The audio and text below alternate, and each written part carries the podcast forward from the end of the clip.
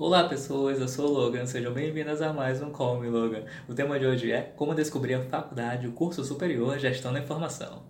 Esta é uma pergunta muito recorrente no meu Instagram.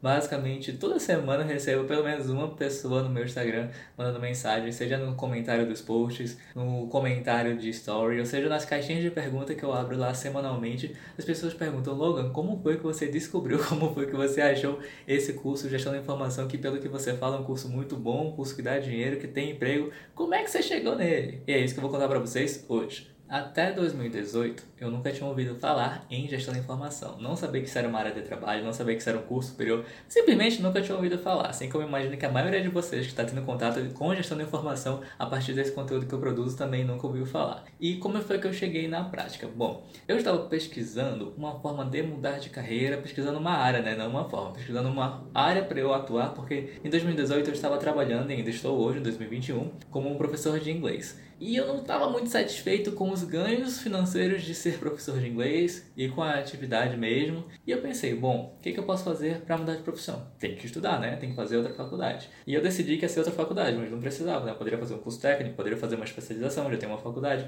enfim. Mas eu decidi que eu queria fazer uma nova graduação. Aí eu fui pesquisar quais cursos que existiam nas duas universidades públicas que tem aqui em Curitiba, que é a UTFPR e a UFPR. Abri o site das duas universidades, vi todos os cursos de graduação que eram oferecidos aqui em Curitiba e fui indo por exclusão, né?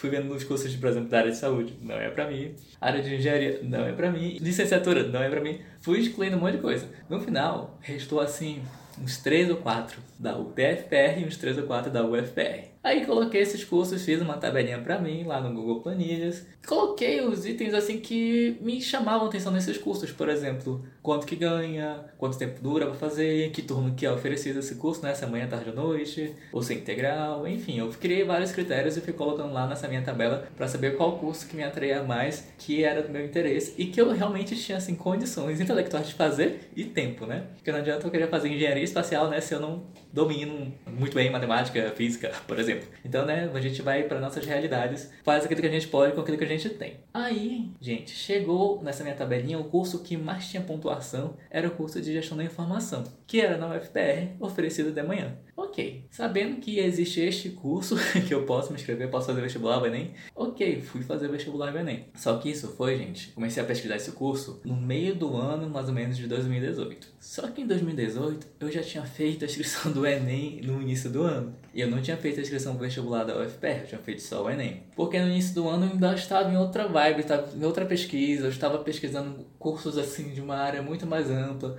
Por exemplo, eu considerei alguns cursos na área de saúde, enfim. Para encurtar a história, eu fiz o Enem no início do ano, né? Fiz a inscrição no início do ano, a prova no fim do ano, de 2018. E eu coloquei as opções é, fisioterapia e farmácia. Em fisioterapia, fiquei numa posição bem ruimzinha. Agora, em farmácia, fiquei na primeira posição da lista de espera. Só que a lista não rodou todo mundo que passou na concorrência, que foi o que eu coloquei lá, é, conseguiu, né? Fez a matrícula. Então a lista não rodou. Eu era a primeira pessoa da lista de espera. Qualquer um que desistisse de 30 e poucas pessoas, eu subia e eu entrava. Ninguém desistiu. É, né? Não era para mim, o universo não conspirou em 2018 para eu fazer farmácia na UFPR. E é um curso integral, manhã e tarde. Tinha as possibilidades. E outra possibilidade também era eu fazer novamente o Enem, e dessa vez, em 2019, né, fazer novamente o Enem e fazer o vestibular da UFPR e colocar lá para gestão da informação. Aí quando chegou 2019, que foi que a pessoa que fez? Fez a inscrição do Enem, fez a inscrição do vestibular, só que no vestibular eu coloquei análise e desenvolvimento de sistemas. Porque da minha tabelinha lá que eu contei para vocês no início, que eu fiz uma tabela com vários cursos para decidir qual curso que eu ia escolher, eu coloquei esse curso também. E ele era a segunda opção. O curso que teve mais pontuação para mim foi esse, gestão da informação seguida de análise e desenvolvimento de sistemas. Aí no vestibular eu coloquei análise de sistemas, no Enem eu coloquei gestão da informação. No vestibular não passei, porque a nota é bem alta para os dois cursos, não, só para análise de sistemas. Gestão de informação, uma nota é bem baixa, tá? Se você quiser fazer gestão de informação na UFPR, faça pelo vestibular, caso você possa, né? Vir até a Curitiba fazer a prova, faça pelo vestibular porque a nota é baixa. E quase ninguém se inscreve, tipo, é duas pessoas por, por vaga, uma concorrência bem baixa. Já no Enem é o contrário, no Enem a concorrência é bem alta para qualquer curso, basicamente, né? Porque a gente do Brasil todo fazendo a prova, então. Enfim, fiz vestibular, não passei. Fiz o Enem, passei. E no Enem estava escrito em gestão da informação, então consegui a vaga de gestão da informação. Agora, contando para vocês, parece assim, nossa, foi fácil, né? Pesquisou, entrou no site da universidade, viu os cursos que queria, foi por eliminação. Não parou aí, tá? Isso aqui foi só assim, um grosso da história para você entender. Cada curso que eu coloquei, eu peguei assim três ou quatro de cada universidade, então tinha de, sei lá, de seis a oito cursos. Eu pesquisei a fundo sobre cada curso. Então pesquisei no YouTube, pesquisei sites de profissionais que tem profissional que trabalha com consultoria, monta o próprio site, né? Explica como que é aquele serviço que a pessoa presta. Vi sites de empresas também de consultoria, de empresas grandes. Enfim, eu fui a fundo para pesquisar o que que essas profissões faziam na prática, né? O que que esses cursos te habilitavam a fazer na prática. Não só de gestão da informação e análise de sistemas. Eu coloquei, por exemplo, para pesquisar ciência da computação, coloquei sistemas de informação, bioinformática ou informática biomédica, não lembro agora do nome do curso, mas tem esse curso na UFPR eu acho que é informática biomédica. Enfim, eu pesquisei vários cursos, eu fui a fundo. O curso que eu menos achei informação foi o curso Gestão da Informação. E foi o curso que eu mais gostei, né?